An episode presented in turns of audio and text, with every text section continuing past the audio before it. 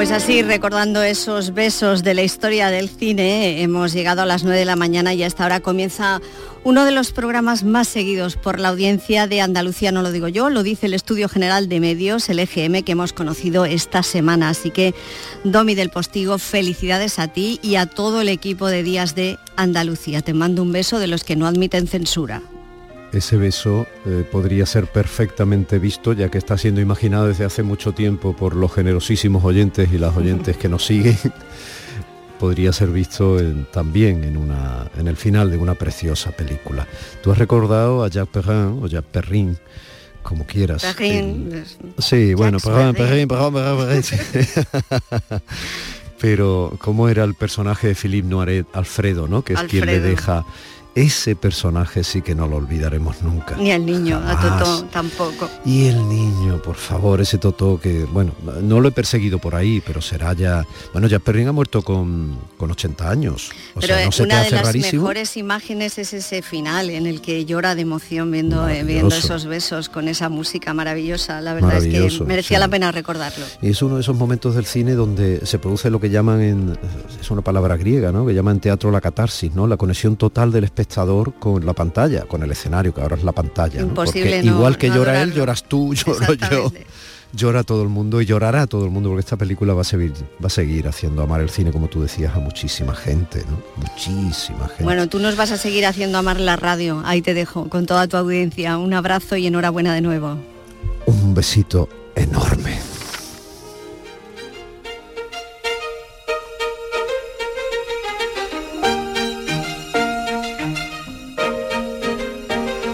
Ha hecho vientecito, ¿eh? Ha hecho vientecito esta noche, hizo viento ayer por la tarde, eh, ha hecho viento pues prácticamente por casi toda Andalucía y en algunos lugares ha pegado fuerte. A nosotros aquí mismo, desde este centro de producción de Canal Sur Radio en Málaga, desde el que les hablo, nos ha tirado un arbolito, un arbolito que que bueno, ahí se ha quedado recostado con esa sensación de derrota ante la naturaleza, cuando la naturaleza dice aquí estoy yo y el árbol tiene la copa suficiente para hacer efecto vela, le aprieta, le aprieta, le empuja hasta que ya no pueda más. ¿no? Hasta donde yo soy capaz de identificar la botánica es un eucalipto, creo.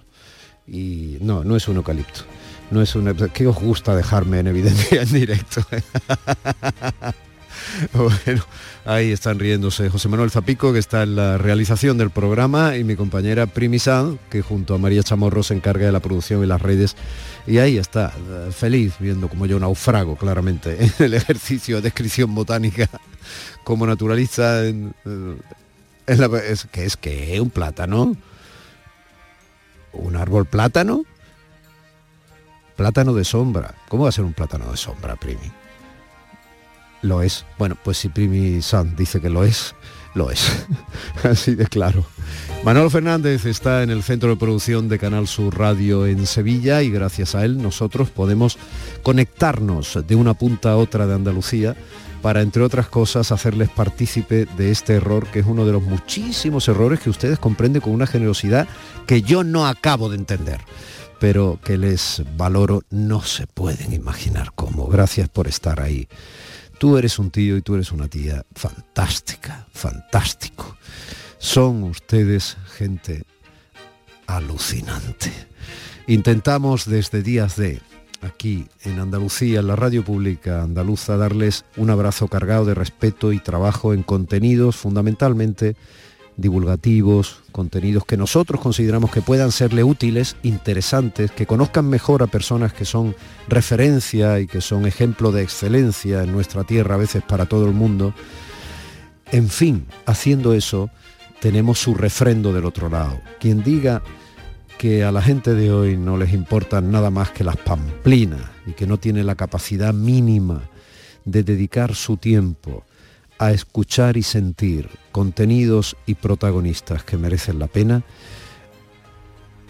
o miente con toda intención, porque forma parte del negocio de la basura, o, o no tiene ni idea de lo que de verdad sigue importando y siendo verdaderamente necesario y útil al ser humano.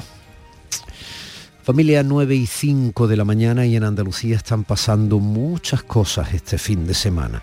Y hay dos focos concretos que están concitando la atención de miles y miles de personas. El primero está en Sevilla. En Canal Sur Radio, Días de Andalucía, con Domi del Postigo. Jesús Márquez, buenos días. ¿Qué tal, Domi? Buenos días. Qué bien te queda esta sintonía del deporte y de la jugada. bueno, eh, tú tienes sueño y, yo tengo viento, así que bueno, bueno, entre los dos vamos a tratar de superar un poquito nuestros eh, respectivos hándicaps, ¿no? El Real Betis va a tratar de obtener esta noche en el Estadio Sevillano de la Cartuja su tercer título de la Copa del Rey. No me equivoco, ¿no? Es el tercero. Inauguró el primero, ¿no? Sí, sí. Busca el tercero, busca el tercero. El primero fue en el 77, por cierto que tiene la primera Copa de la Democracia, el Real Betis después de aquella tanda de penalti frente al Athletic Club de Bilbao, con el Laura con como gran protagonista. Mm. Eh, em, luego llegó la del 2005, con ese gol de Dani en la prórroga, que Dani hoy va a ser comentarista de la gran jugada, lo tenemos durante toda la temporada y va a estar con nosotros en el estadio. Ah, bien. Y hoy busca ese título, ¿no? Es verdad que en el 97 perdió uno frente al Barça en el Bernabéu, que nos quedamos con ese sabor amargo. Y en el año 2019 en las semifinales, curiosamente contra el Valencia, también se quedó en la orilla porque además la final fue en el estadio Benito Villamarín. Y qué pena porque aquel año eh, fue precisamente el, Valencia, eh, el año antes de la pandemia, el que se llevaba el título copero frente al Fútbol Club Barcelona. Sí. Así que hay una, unas ganas tremendas, un, un, colorido verde y blanco durante toda la ciudad que está engalanada y, yo creo que hoy puede ser un, gran día, una gran noche, ¿no? Una noche que espero que sea muy larga y que los béticos, pues por fin, 17 años más tarde, celebren el, título, después de una muy buena temporada, ¿eh? eh porque el Betis no, no es fruto de la casualidad todo lo que ha hecho este año y, está peleando incluso por los puestos de Liga de Campeones. Mucho peor está el Valencia, que esto a mí sí me preocupa porque las quinielas dan como favorito al, Betis. Pero claro, el, Valencia busca su noveno título, ¿eh? que cuidado que el ADN y la experiencia también muchas veces tiene un factor a tener muy en cuenta. Pero eh, en las finales, eh, a un único partido, todo es posible. Pero a priori, sobre el papel, deportivamente llega mucho mejor el Real Betis Balompié que el Valencia. Vamos a ver, Jesús, ese argumento que has dado, que yo lo he escuchado en otras ocasiones, el de el de tener cuidado cuando un equipo tiene ya toda una trayectoria ganadora, ¿no? Y, tiene muchas copas encima y todo esto, como es el caso del Valencia por derecho propio, ¿eh? que además esas copas no se las regalaron, que ganó al Barça, que ganó al Atlético de Bilbao, al Real Madrid, al Atlético de Madrid. Vamos, que no fueron además finales fáciles ni muchísimo menos, ¿no? Pero cuidado eh, es que el Valencia de ahora no es aquellos Valencias, porque decimos siempre una cosa es lo que uno tenga sentimentalmente en la cabeza como, como el club de sus amores y otra cosa es lo que en cada momento es cada equipo, ¿no? Totalmente de acuerdo. Es que el Valencia de hoy hay muchos futbolistas que, Domi, tú te montas en un autobús y tú no los conoces. A lo mejor tú no sabes que el que tienes al lado se llama Hugo Guillamón o Hugo Duro mm. o Alderete. Eh, en fin, eh, yo sí sé que hay otros que son mucho más conocidos, ¿no? Como el, portugués eh, Guedes, como Pablo Guedes, o como Gallá, o como Soler, o como el andaluz Brian Hill, pero yo sé por lo que tú vas, es que este Valencia no da tanto miedo como, como otros Valencia. A mí no me lo da, pero, pero bueno. Sí, y hay que tenerle respeto, ¿eh? porque mira, yo pensaba que, por aquello de seguir hablando de las quinielas, ¿no? Mm, viene de merendarse al Atlético Club de Bilbao. Ese Atlético este año hmm. había eliminado en, San Mamés al Real Madrid y al Barcelona, y pensábamos que a este Valencia tan poco fiable, con tantos dientes de sierra, pues se le podía meter mano perfectamente el Atlético y meterse otra vez, equipo copero, eminentemente copero, el equipo de Barcelona, y sin embargo hizo un planteamiento muy serio Bordalás que va a ser el gran protagonista del partido. Además, en la previa ya sabes que se ha encendido un poco, que eh, Pellegrini ha hablado del estilo, de lo que puede estar guardando el propio Bordalás, de que puede ensuciar el encuentro, de muchas interrupciones, de cómo parar a Fekir, de cómo parar a Canales. En fin, hay un debate previo que, está, eh, bueno, dándole un poquito de picante al, encuentro, ¿no? Ayer se lanzaron algunos dardos, pero, bueno, Pellegrini respeta muchísimo al Valencia, nadie se fía del Valencia y, por supuesto, el Valencia lo ha puesto todo a este partido. Para que el Valencia salve la temporada, tiene que ganar hoy. El Valencia está muy mal en la liga, a 10 puntos de Europa y por, por hoy pasa la continuidad incluso del propio entrenador, del proyecto. Sin embargo, hombre, yo, Dios quiera que no lo contemos, ¿no? Pero, pero si el Betis perdiese, eh, el Betis sigue siendo 100% fiable, como te digo, y evidentemente nos quedaríamos con un sabor bastante amargo, pero no lo ha puesto todo Hombre, evidentemente la temporada sería preciosa con un título 17 años más tarde, pero no tiene esa urgencia que te quiero decir que tiene el propio Valencia, ¿no? Hmm, al Valencia le encanta jugar en Sevilla. De hecho, de las tres últimas, 12 las copas que se llevó fueron en Sevilla, pero nunca había jugado una final con un equipo andaluz. La jugada de Canal Sur Radio. Con Domi del Postigo. Bueno, vamos a ver, Jesús Márquez, te hago algunas preguntas que solo tú eres capaz de responderme, ¿vale? A ver. Vamos a ver, primero, ¿por qué el resto de los andaluces tiene que vibrar esta noche con el Betis, sea o no su equipo? Bueno, pues porque mm, yo creo que la, canción que tú tienes de fondo de Silvio lo, dice absolutamente todo, ¿no? Yo creo que el Betis es, algo más que un sentimiento, ¿no? Eh, esta tarde vamos a tener al, presidente del Real Betis Balompié, entrevista que grabamos el otro día, y fue esa la pregunta, la pregunta, ¿qué tiene el Betis que no tengan otros equipos, ¿no? El Barça dice que es más que un club, ¿no? Yo creo que eh, ver la ilusión de los béticos durante todo este último mes, cuando el equipo se ha clasificado, yo creo que merece la pena, ¿no? Merece la pena, eh, por supuesto, supuesto vivirlo en la sintonía de Canal Sur Radio, como te digo, con ese amplio despliegue que vamos a hacer desde las 6 de la tarde, el partido es a las 10 de la noche. ¿eh? Yo para mí creo que el partido es un poco tarde, pero desde las 6 de la tarde vamos a estar también viviendo con tu Málaga Club de Fútbol, la previa, a partir de las seis y media. Y, bueno, pues ahí estará, pues eh, van a, desfilar todos los protagonistas de la Copa del 2005, de la Copa eh, que no pudo lograr el Betis en el 97, de la Copa que se logró en el 77, analistas deportivos y y, en fin, hay que vivirlo como, como solamente sabemos hacerlo en la radio de Andalucía y vamos a estar en todos los puntos. No solamente vamos a estar en los aledaños y dentro del estadio de la Cartuja, donde habrá aproximadamente 27.000 béticos, mm. sino ya sabes que también se va a vivir el partido desde el estadio Benito Villamarín después de, todo el lío que ha habido en las últimas horas, al final un juez le ha dado la razón al Betis y más de 40.000 béticos van a ver el partido en una pantalla gigante, que es así todo en la parte de Gol Sur. Ahí estará Juan Carlos tirado también para contarnos desde ese punto cómo se está viviendo el partido viéndolo por la tele. En fin, yo creo que ya nos toca eh, el Betis está de moda, este es el año del Betis, eh, pensamos en verde y blanco y ojalá, ojalá mañana estemos contando la, resaca de una noche que ha sido bastante larga para la afición verde y blanca. Decías que yo era del eh, Málaga Club de Fútbol, más del Club Deportivo Málaga, me va por ah, generación, mucho más nostálgico, tú sabes, de cuando yo era un sí, y entonces así es como se vive el fútbol, igual que se vive en otras tradiciones. Al fin y al cabo el fútbol cuando está muy vinculado a, nuestras ciudades y en la vuestra en Sevilla tenéis ni más ni menos que dos equipazos, pues entonces claro, eh, esto forma parte de nuestro desarrollo ¿no? y de nuestro crecimiento. Por otro lado, más cosas. Eh, hablaba de eh, Juan, Carlos Tirado, ahí tienes un malagueño que va a estar narrando el triunfo bético si Dios quiere, ¿ves? Como no hay frontera. Tercera, el Betis, un equipo andaluz, y si tenemos un equipo andaluz en uno de los de las finales más importantes, pues, pues ahí debe estar Andalucía.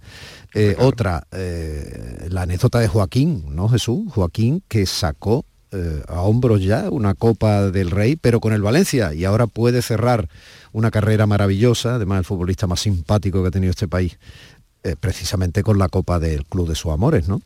Bueno, y el único jugador, Domi, eh, de la historia del Betis que puede conseguir dos títulos con el Betis sí, sé, que suena algo, algo duro, dice, como que dos títulos con el Betis, hay otros jugadores, pero claro, es que el Betis no logra un título del 2005 y de aquella plantilla todavía queda Joaquín. Joaquín que también defendió la camiseta del Valencia, que salió de aquella manera también, mm. estaba Ronald Kuman y yo recuerdo el enfado que tenía su padre, don Aurelio, porque no lo ponía y en el Málaga también ha estado. O sea que lo de, lo de Joaquín hoy puede ser el, el punto iba a decir el punto final, el punto y seguido, porque se habla de que podría continuar con 41 años defendiendo la camiseta del Betis. Además ha ido subiendo su temporada, ha ido increciendo, ha ido teniendo más protagonismo y, bueno, va a ser el propio Joaquín el que diga, hasta aquí llegó mi etapa. Y yo creo que Joaquín tiene carrete, ganas y se siente importante, no solamente fuera, que siempre se habla de lo que aporta Joaquín en el vestuario, sino también dentro del campo. Y, y yo no descartaría que el año que viene lo viésemos de nuevo una temporadita más con la camiseta del Betis. Y hablando de dentro del campo, vámonos ya a la cartuja. Eh,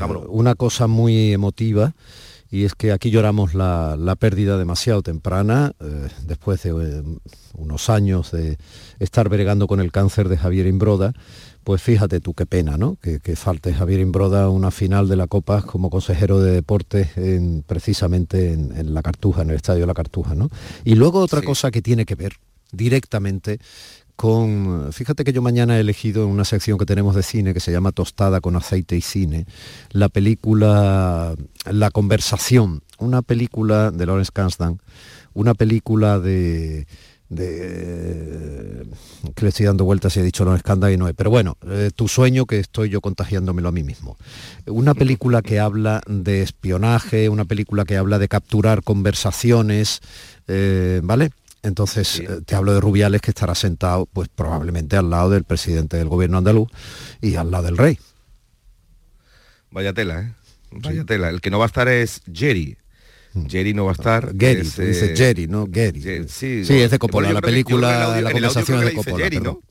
Sí, Jerry Gary, ¿no? Jerry Gary. Es que, eh, no es Gary Cooper, no es Gary Cooper. No, es que las pronunciaciones así de la gente sobra no acaba uno de pillarlas del todo. Sí, pero, sí, sí, sí, bueno, vale.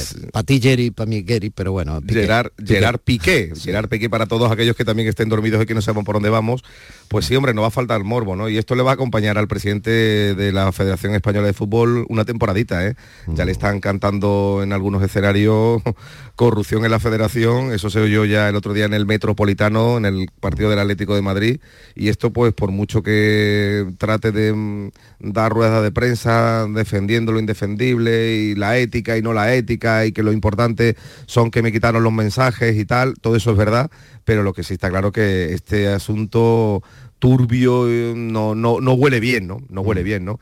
y no sé qué hubiese pensado nuestro Javier Imbroda, nuestro recientemente fallecido Javier Imbroda, que tuvo una relación extraordinaria con Luis Rubiales y que gracias a Javier Imbroda eh, se consiguió que el estadio hispalense, que vivía de espalda a la ciudad, pues lograse la, edición de la Copa 2021, 2022, 2023 y se ha prorrogado este convenio, por cierto, hasta el año 2024. ¿eh? Mm, o sea que vamos a tener Sevilla y la Cartuja como escenario de la Copa durante un, dos años más. O sea que creo que eso es una extraordinaria noticia que el epicentro de nuevo, porque se habla, de eh, Domi, que este partido suele ser el partido más bonito de la temporada. Y yo sé que los que van a disfrutarlo dentro van a quedarse con la boca abierta en la previa, en la previa, porque esto lo adorna muy bien. Bueno, hoy por cierto tenemos concierto estrella, no sé si lo sabes, viene Alaska y Mario Vaquerizo a cantar en la previa y para darle un poco de colorido y de ambiente también a, bueno, son muchos los actos que la, que la federación no ha querido desvelar, pero que sí se van a vivir. Por eso te digo que es el partido más bonito de la temporada.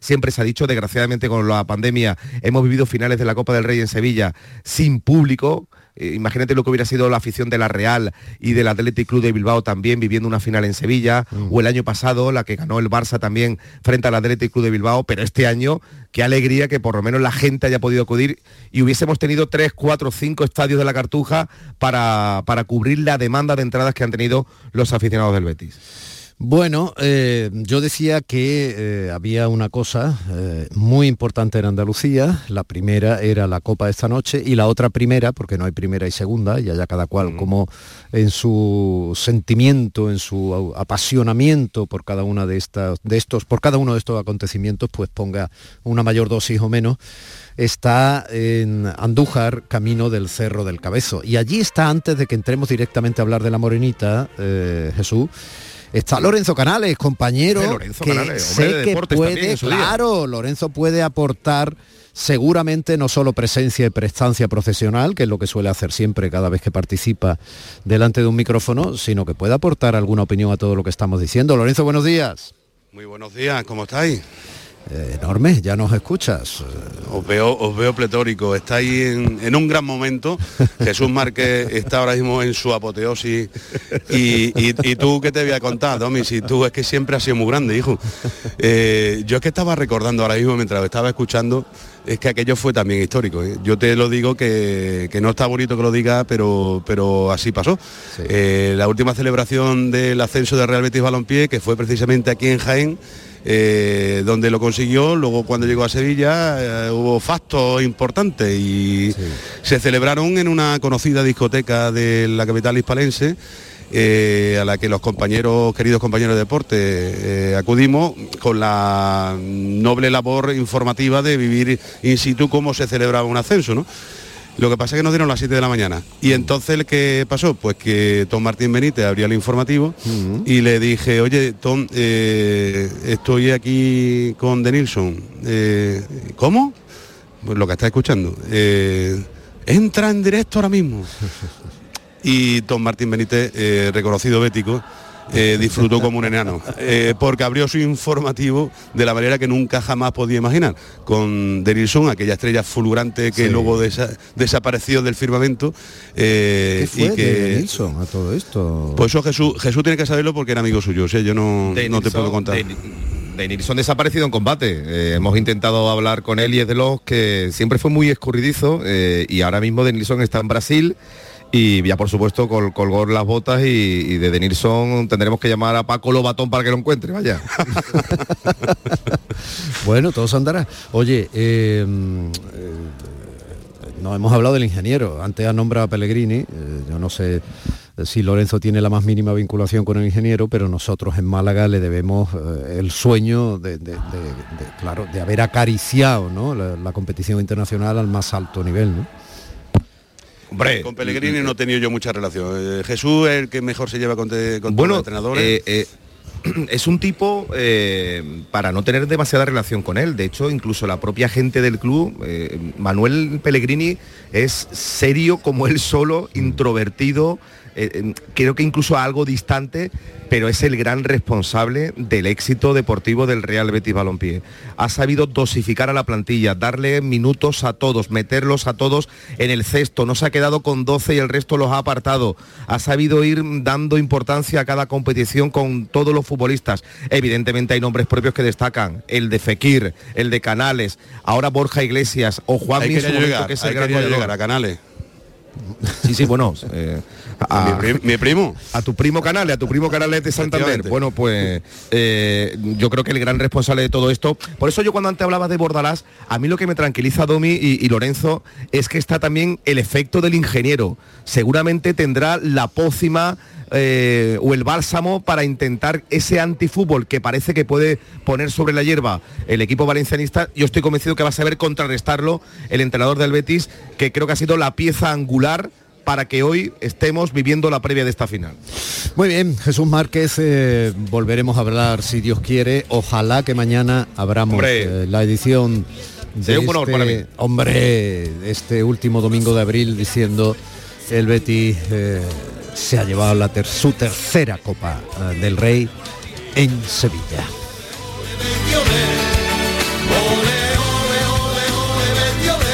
Y ojalá que en un ejercicio de sentido común y lógica lo celebren todos los andaluces, sin necesidad por ello de dejar de ser cada uno de su equipo o incluso de no ser futbolero. No pasa nada.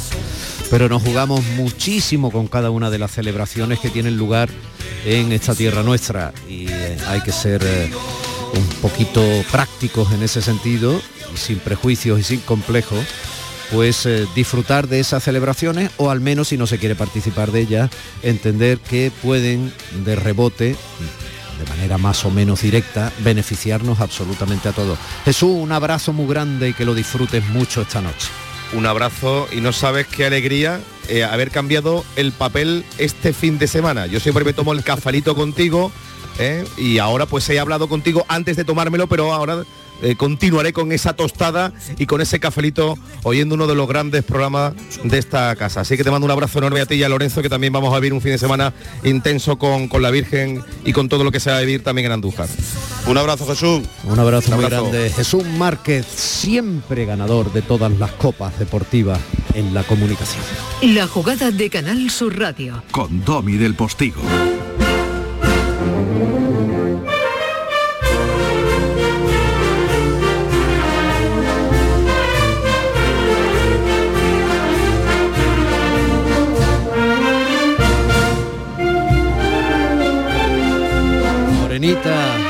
Y pequeñita, pero muy grande, gigantesca, enorme.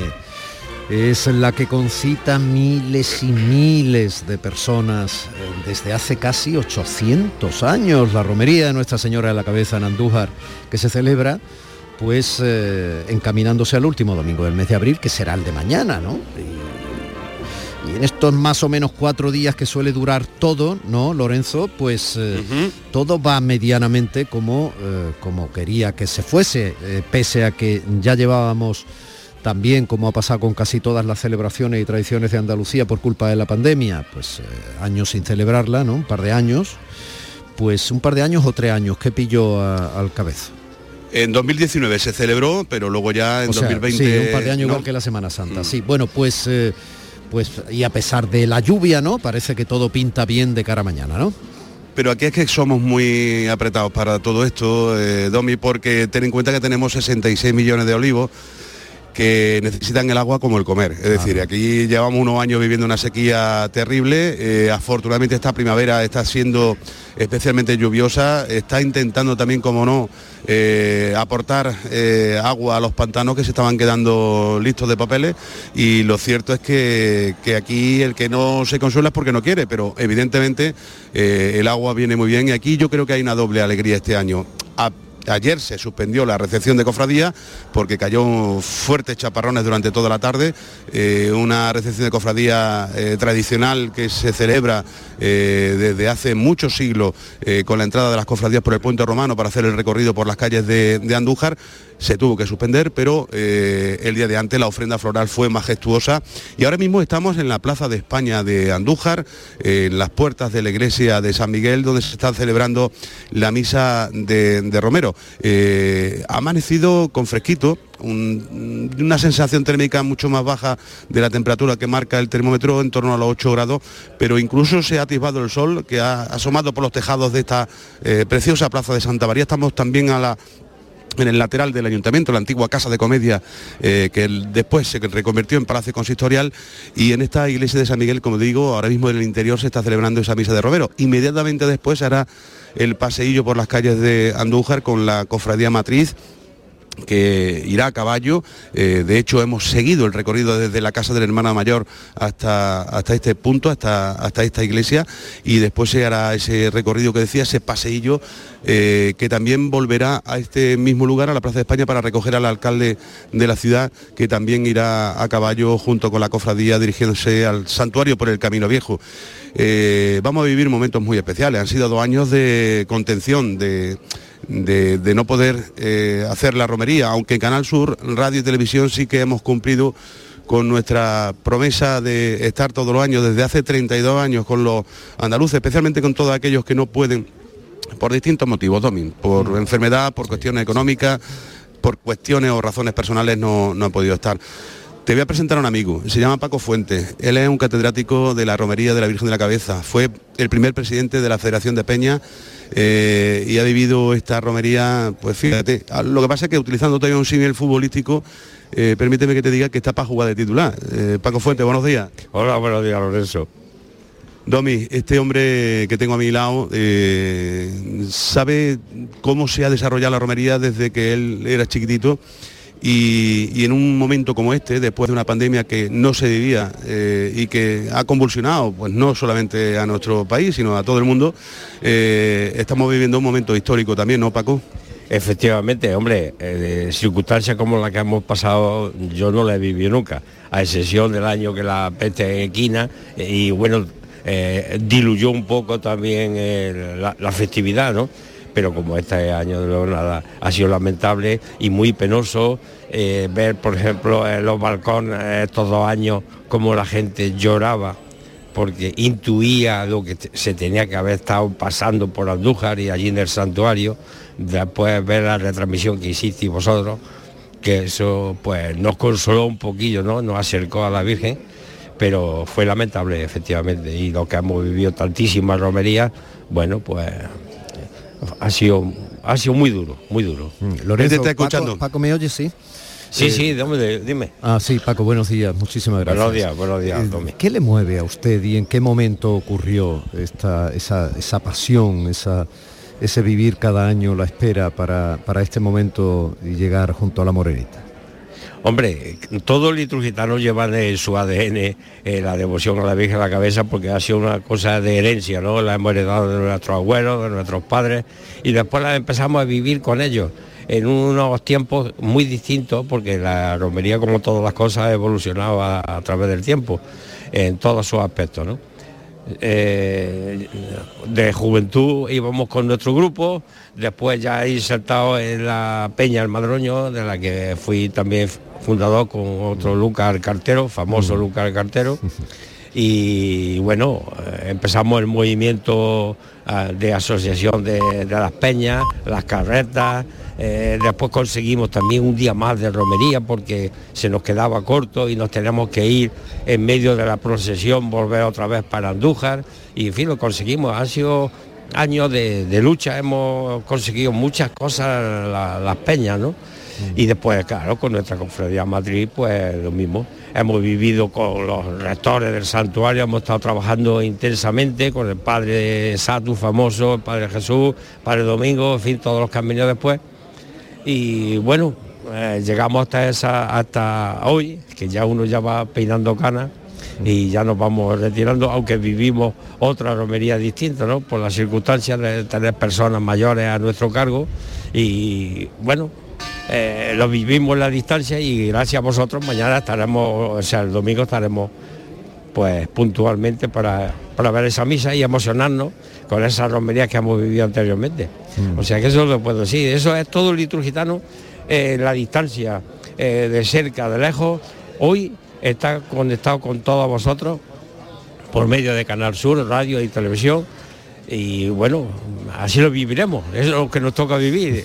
Con mucha ilusión porque claro, el, el tiempo no nos está acompañando, pero la Virgen también está eh, dándole a uno, a, a cada uno lo suyo, a los agricultores un poquito de agua y unos claros para mí, para los romeros. Y si nos mojamos por dentro, tampoco, tampoco pasa nada que nos mojemos No, por La fuera. gente va a pe- pertrechar. Y liturgis, Andújar, y liturgitano.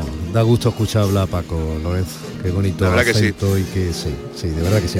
Eso que sonaba de fondo primero era la campana de la iglesia de San Miguel y ahora es, pues supongo que, no sé si un coro o alguien que le está cantando. El- sí, sí, el coro de la cofradía Ah, está pues participando de los distintos pasajes de la, de la misa. eh, con la alegría propia de, de que ya mismo se va a iniciar este recorrido y ¿ves? la salve, la salve que la salve Romera de la letra de Pedro José López. Aquí estamos ahora mismo, como te decía, en la Plaza de España, las puertas de la iglesia de San Miguel, pero ya iniciaron el, recorrido hacia el santuario las carretas, que lo hacen por el camino de la cadena. ¿Cuántas carretas han salido a Andújar, Paco? Este año no tengo constancia de las que haya. Hablaban de ciento y algo, cuando otros años se han acercado con las de Marmolejo, de tu pueblo, pues cerca de las 300. O sea, hay peñas que personas mayores y no se atreven todavía con el tema de la pandemia y entonces en vez de tres carretas han llevado una. O sea, por eso digo que ha, ha mermado bastante. ¿Y cómo estará el camino? El camino, hombre, eh, tan falto de agua como estaba, yo no creo que debe de estar tan malo. Y además le va a venir muy bien también para los caballos, también para el polvo del camino. Pero yo creo que las carretas no tienen problema ninguno. Pues de camino al santuario, aunque primero harán una parada en San Ginés, hasta luego sobre las 3, 4 de la tarde llegar hasta el lugar nuevo, en el Parque Natural de la Sierra de Andújar, donde se hace el sesteo y donde se alimenta un poco también el cuerpo, no solamente el alma y el espíritu. Claro, claro. En fin, al fin y al cabo, ser romero eh, necesita de alimentar esa devoción y esa celebración. No olvidemos que es una celebración, pues como cualquier ser humano, cuando le está robando horas al día y a la noche. ¿no? Bueno, Lorenzo, pues Paco, un abrazo muy grande, que vaya todo muy bien. Vamos a estar en Muchas contacto. gracias. A usted vamos a estar en contacto permanentemente con eh, esa romería a la Virgen de la Cabeza y mm, Lorenzo hablamos contigo dentro de un ratito, lo volverá a hacer luego en todo el tramo de la mañana eh, mi compañero Pepe da Rosa y vamos siguiendo qué está ocurriendo en estas previas que ya parece que se mueven en esa peregrinación a unos 30 kilómetros, ¿no? Que está el Cerro del Cabezo, el, el santuario de ahí de Andújar, ¿no? Sí, eh, se hace eh, la subida por carretera, pero también por el eh, camino viejo, un camino de herradura, eh, o por otra Las pistas forestales. por las pistas forestales que son las que también permiten el paso de las carretas. En definitiva, hoy son muchas miles de personas las que van a empezar ya a hacer su subida. Hay otros también que se encuentran allí, que son los artibles, los que tú ya sabes que aprovechan los, los días previos para empezar ya a tomar posiciones en las inmediaciones del santuario de la Basílica. Pero hoy es un día feliz, no está lloviendo ahora mismo, la temperatura es algo fresca, pero se respira, se respira profundamente y se siente en la barriguilla ese pellizquito que nos dice que ya, que sí, que este año sí, que ya estamos de romería. Ya estamos de romería. Un abrazo, hablamos luego. Hasta luego. Bien de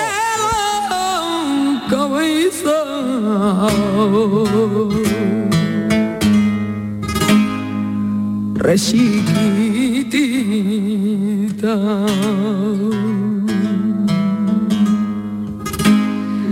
Resiquetita.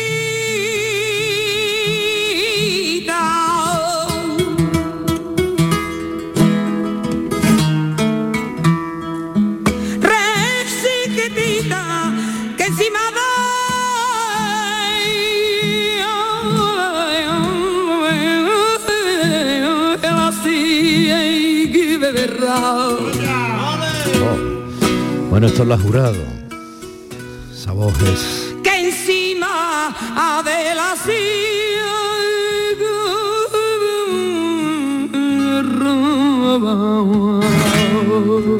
Esta se la voy a poner yo mañana a Lourdes, en nuestro compás. Cuando se ponía la más grande, se ponía también. En serio, cuando atacaba al flamenco por derecho. Familia, 11, 10 menos 25 y un poquito más de la mañana, 10 menos 25 y un poquito más de la mañana, consejos publicitarios y continuamos. Días de Andalucía con Domi del Postigo, Canal Sur Radio. Aquadeus, ahora más cerca de ti, procedente del manantial Sierra Nevada, un agua excepcional en sabor, de mineralización débil que nace en tu región. Aquadeus Sierra Nevada es ideal para hidratar a toda la familia y no olvides tirar tu botella al contenedor amarillo. Aquadeus, fuente de vida, ahora también en Andalucía. Chano, ¿nos disfrazamos de factura de la luz para asustar al personal? ¡Tequilla! Con Hogar Solar ahorras tanto que eso ya no da yuyu. ¿Hogar Solar? ¡Claro! No como mi cuñado Alfonso que riega todos los días una lámpara creyendo que le va a crecer una planta fotovoltaica. Hogar Solar, la luz que te ayuda a ahorrar. Ahora mismito voy a ponerme yo la plaquita. 17 millones de euros. 17 millones de euros. Vale, tu hija se ha partido de risa cuando le has pedido que en su boda usase tu vestido de novia. Pero calma, son 17 millones de euros. Extra Día de la Madre de la ONCE. El 1 de mayo, 17 millones de euros. Extra Día de la Madre de la ONCE. Compensa y mucho. A todos los que jugáis a la 11, bien jugado. Juega responsablemente y solo si eres mayor de edad. ¿Te está afectando la subida de la luz? Claro que sí. Por eso en Insolac Renovables instalamos paneles fotovoltaicos de autoconsumo con los que podrás generar tu propia electricidad. Y ahora con las nuevas subvenciones de la Agencia Andaluza de la Energía lo tienes mucho más fácil. Entra en insolacrenovables.com e infórmate de las ventajas que tiene el autoconsumo. Insolac, expertos en energías renovables desde 2005. Son buenos momentos, son risas, es gastronomía. Es un lugar donde disfrutar en pareja, en familia o con amigos. Es coctelería, es obsesión por cuidar cada detalle. Nuevo Burro Canaglia Bar and Resto en Castilleja. Son tantas cosas que es imposible contártelas en un solo día. Bormujos sobre ruedas. El sábado 23 de abril trae tu bicicleta, patinete, patines o cualquier vehículo sostenible y únete a la fiesta de Ciclovida en Bormujos. Habrá talleres, gimcanas, juegos y muchas actividades para una vida saludable. A partir de las 4 de la tarde en el Parque de la Alquería de Bormujos. Fiesta de Ciclovida en Bormujos. No puedes faltar. Circo Sensaciones en la Feria de Sevilla presentan a los ganadores de Got Talent España 2021. Desde Ucrania, dúo Turkiev. Además de acróbatas aéreos, malabaristas, equilibristas, magia, los payasos sevillanos Remachi, Rocky, Pelo Pincho. Desde el 29 de abril al 8 de mayo. Funciones todos los días. Entradas en taquilla del circo y en atrápalo.com. Circo Sensaciones en el recinto ferial.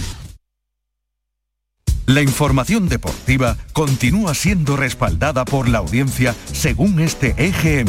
El programa local de la jugada de Canal Sur Radio acumula 48.000 oyentes con un incremento de 13.000. El pelotazo dobla su audiencia hasta los 18.000 oyentes. Y la gran jugada de los fines de semana congrega a casi 30.000 oyentes. Gracias por confiar en nosotros. Gracias por escucharnos. Canal Sur Radio, la radio de Andalucía. Las mañanas del fin de semana son para ti, con Andalucía en la radio, con toda la luz, el talento y la alegría de nuestra tierra, con nuestra historia, cine, flamenco y toda la actualidad del fin de semana. Días de Andalucía, con Domi del Postigo, los sábados y domingos desde las 9 de la mañana. Quédate en Canal Sur Radio, la radio de Andalucía. El olivo de las palabras.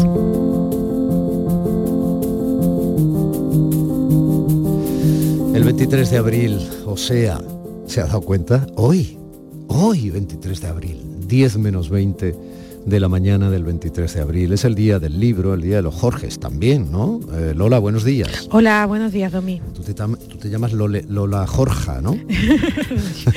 Yo soy libresca, tengo el libro puesto, no en el nombre, pero sí en el alma. Eh, Es tu santo porque, porque, porque tienes libro, porque tú en ti misma eres un libro, o sea que porque esto es así, esto es así. Bueno, eh, ¿qué me dices? Que los reporteros esta noche, eh, mi adorada Mabelita Mata va a hablar de eh, Elio Antonio de Nebrija.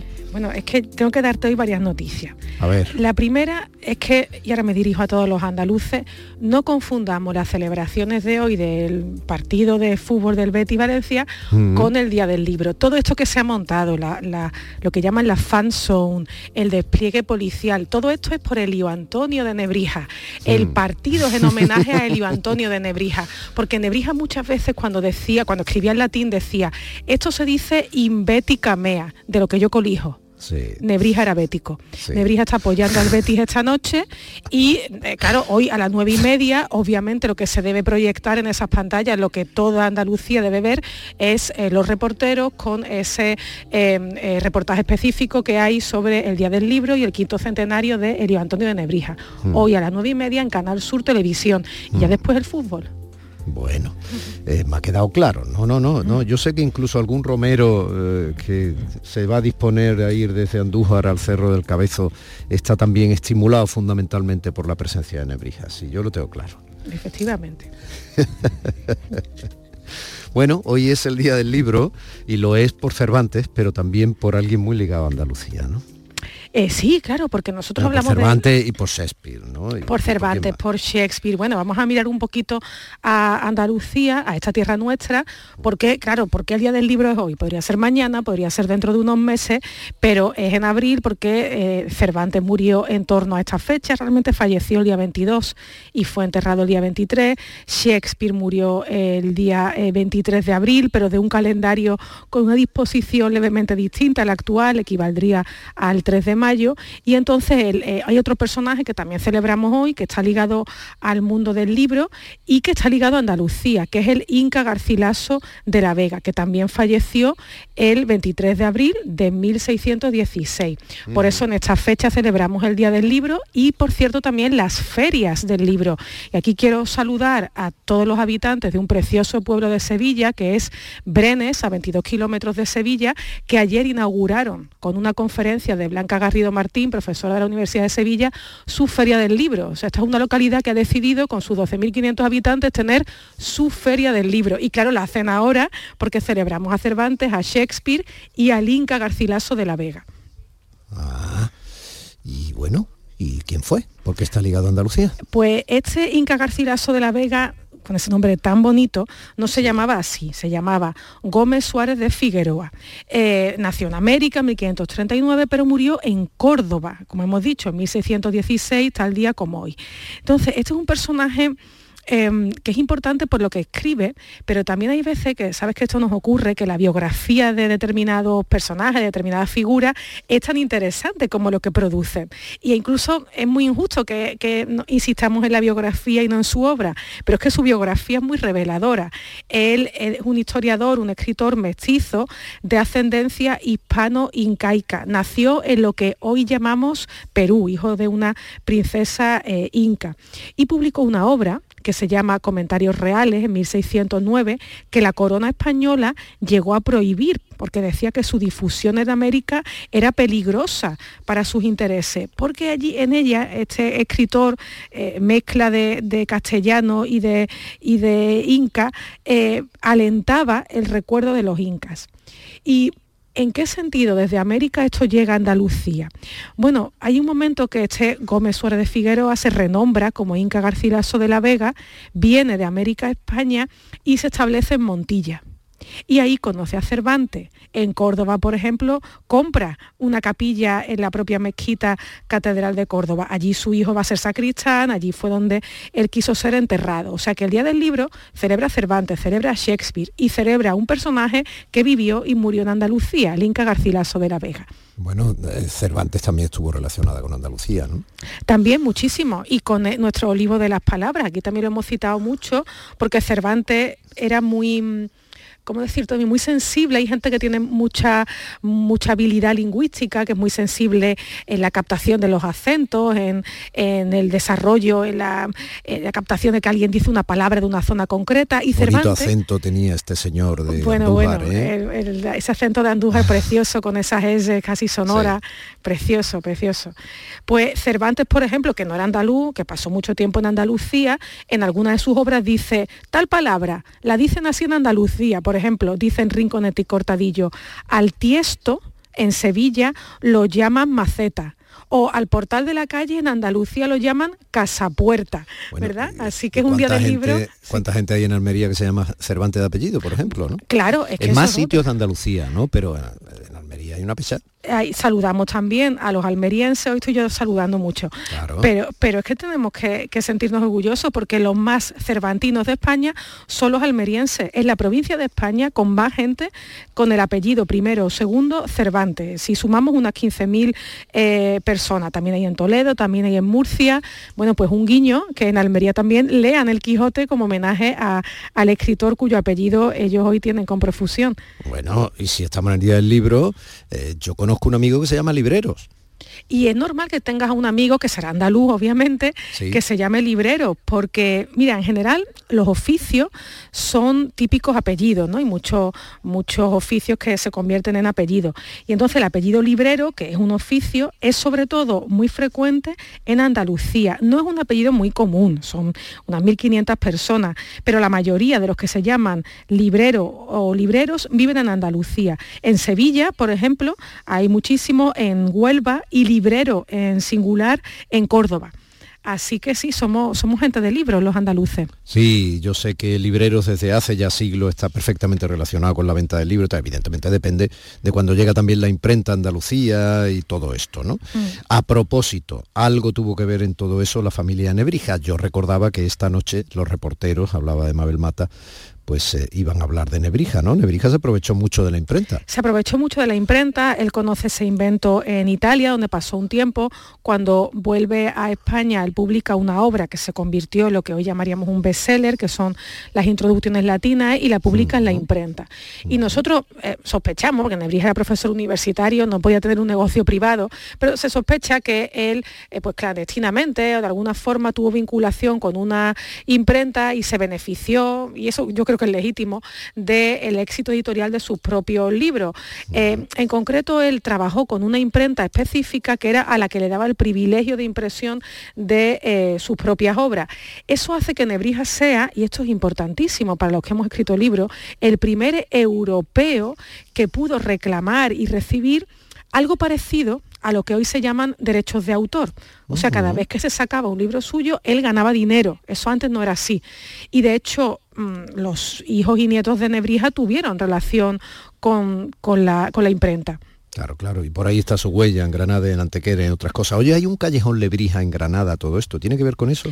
Eso tiene que ver con ello porque eh, eh, dos de los hijos de Nebrija se establecen en Granada en torno a 1542 y ponen una imprenta y viven de esa imprenta. en un principio lo ponen, eh, hacen un, un, taller más o menos pequeñito, después amplían el taller con más trabajadores y ese taller se ubicaba en la parte baja del pago de Ainadamar, que está justo por encima del cercado alto de la Cartuja. Y eso se empezó a llamar el Carmen del doctor Lebrija, por, el hijo de, por uno de los hijos de Lebrija, que era Sancho. Y el callejón de la acequia que subía se lo empezó a llamar Callejón de Lebrija y es por Nebrija y sus hijos y por la imprenta que allí tenían. Y eso sigue llamándose así en Granada. Han nombrado la Cartuja, que se refiere obviamente al, monasterio, vamos, de los Cartujos y tal, y ya me están llamando los béticos por otro lado. Como se celebra en el Estadio la Cartuja la final esta noche, de verdad, ¿eh? que es artible, ya que como decía, ¿alguna curiosidad más sobre Andalucía y el mundo del libro? Bueno, una quizá más pequeñita en dimensión, pero bueno, una curiosidad. Un andaluz, en concreto un jurista gaditano, como hemos hablado de Sevilla, de Almería, pues ahora Cádiz, un jurista gaditano que se llamaba Félix de Llanos y Torriglia, que nació en San Fernando en 1868, este fue académico de la RAE, etc. Entonces, este, yo creo que sin saberlo, este jurista inventó una palabra que está en el diccionario, que es la palabra libreril. Qué bonito. Si yo te digo que tengo algunos datos libreriles, tú entiendes esa palabra perfectamente, ¿no? O sea, relativo a los libros. Sí, pero no sabía que era, que era una palabra aceptada por el diccionario, ¿eh? sinceramente, no lo sabía. Efectivamente, pues él la, la dijo y ingresó en los años 40 en el diccionario de la RAE. Qué bien, qué bien, qué bien. Poema para terminar hoy no te traigo poema, pero sé que te va a gustar lo que te traigo.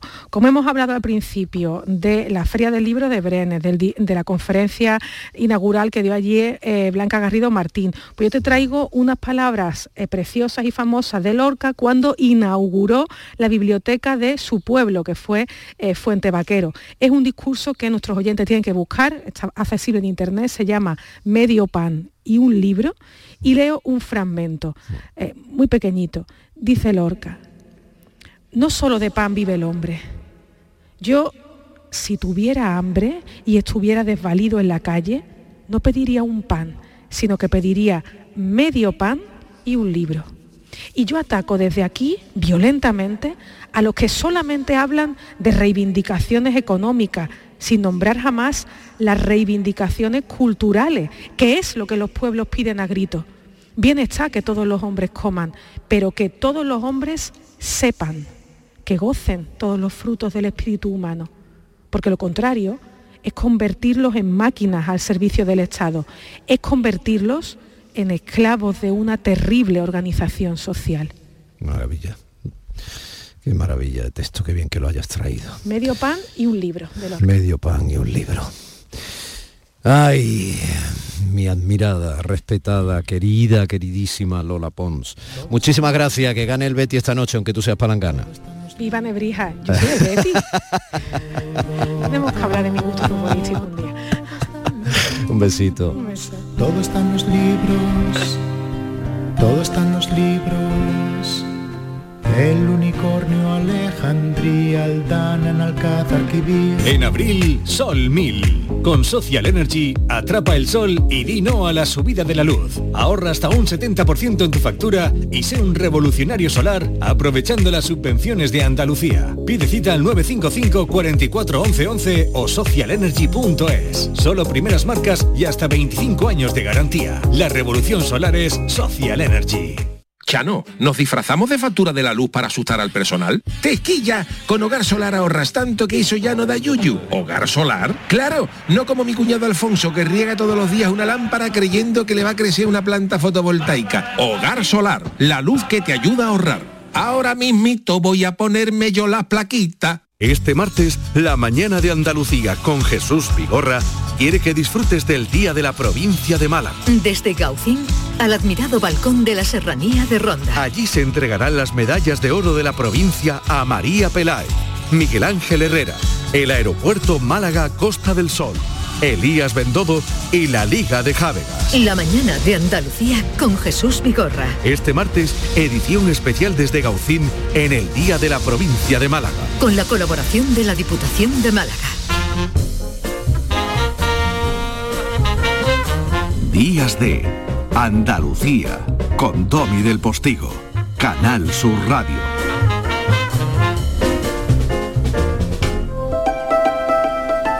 Día del libro y de Sevilla nos vamos a CAI porque allí la librería Plastilina organiza dentro del quinto encuentro de literatura gaditana una ponencia educativa con sabor muy gadita, con la participación de Rafa Guerrero, que es eh, una persona referente en neuroeducación de las emociones, con otro educador, con Antonio Chamorro, educador social, pedagogo, mediador familiar.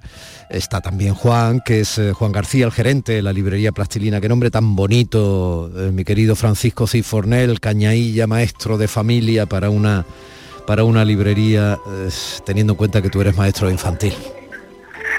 Buenos días, Domi. Pues sí, la verdad que es una auténtica maravilla y, afortunadamente nos ha respetado un poquito el tiempo porque allí vivimos un auténtico temporal. Sí, sí, yo abría el programa recordando que aquí uno de los árboles, un falso plátano de sombra de estos que yo pensaba que era un eucalipto, eh, se ha partido por la mitad y, bueno, menos mal que no ha caído sobre nadie, ¿no? Ahí en nuestro aparcamiento, ¿no? En el jardín externo del edificio de Canal Sur Radio aquí en, Málaga. Ese viento ha sido protagonista de casi, bueno, en casi toda Andalucía desde ayer por la tarde. Pero bueno, eh, ahí estáis acostumbrado al viento más que nosotros todavía, ¿eh? O sea, tampoco no nos puede nueva, no nos puede nueva. Bueno, pues tienes cinco minutos para ti solo y esa gente de primera eh, que te acompaña. Muy bien, pues vamos a ver que yo tengo mi sección y demás, pues le voy a hacer el protagonismo a ello. Eh, primero hablaremos con, con, Antonio Chamorro, que es un, referente en violencia filoparental y que ha tenido el, honor de acompañarnos en este día tan maravilloso, en estas ponencias con sabor a Cádiz, que, que son gloria bendita. Pues desde ya, Antonio, gracias por estar ahí. Los niños son como plastilina, en cierto modo, en nuestras manos y en las manos de sus educadores, pero también de sus contrarios, si no son buenos educadores, ¿no?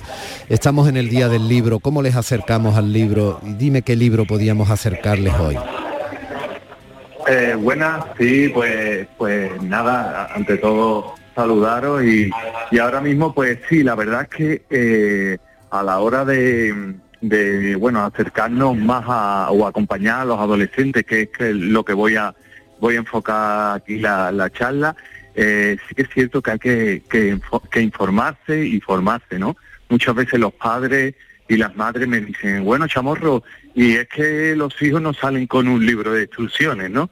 Pero hay veces que yo que yo me planteo y les, le devuelvo mm, a lo mejor un comentario eh, dirigido a decir, bueno, si, si hubiera ese libro de instrucciones, lo mismo algunos no se lo leen, ¿no? Y yo creo que, que ahora mismo estamos en un momento donde necesitamos apoyo, necesitamos acompañar a estos adolescentes de una manera eh, eh, saludable, sana y evidentemente hay una serie de libros enfocados a, bueno, pues acompañar esto, ¿no? Hay hay libros como de Irene Orce. Sí. Ah, sí, dime, dime ese porque le voy a preguntar mejor a Juan, ¿vale? Dime ese, dime ese que estás diciendo. De Irene Orce, lo de eh, esta casa no es un hotel, ¿vale? Y creo que puede ser interesante. Vale, perfecto. Perfecto, te, lo, mm. te lo agradezco mucho, Antonio, ya sabes que vamos muy pillados de tiempo. Rafa Guerrero, dime tú otro.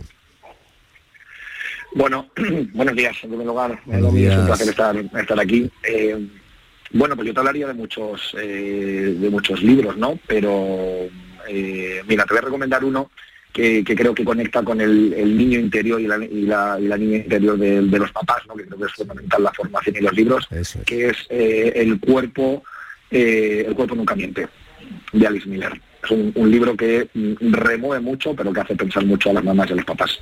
¿El cuerpo nunca miente se refiere fundamentalmente al cuerpo de nuestros niños?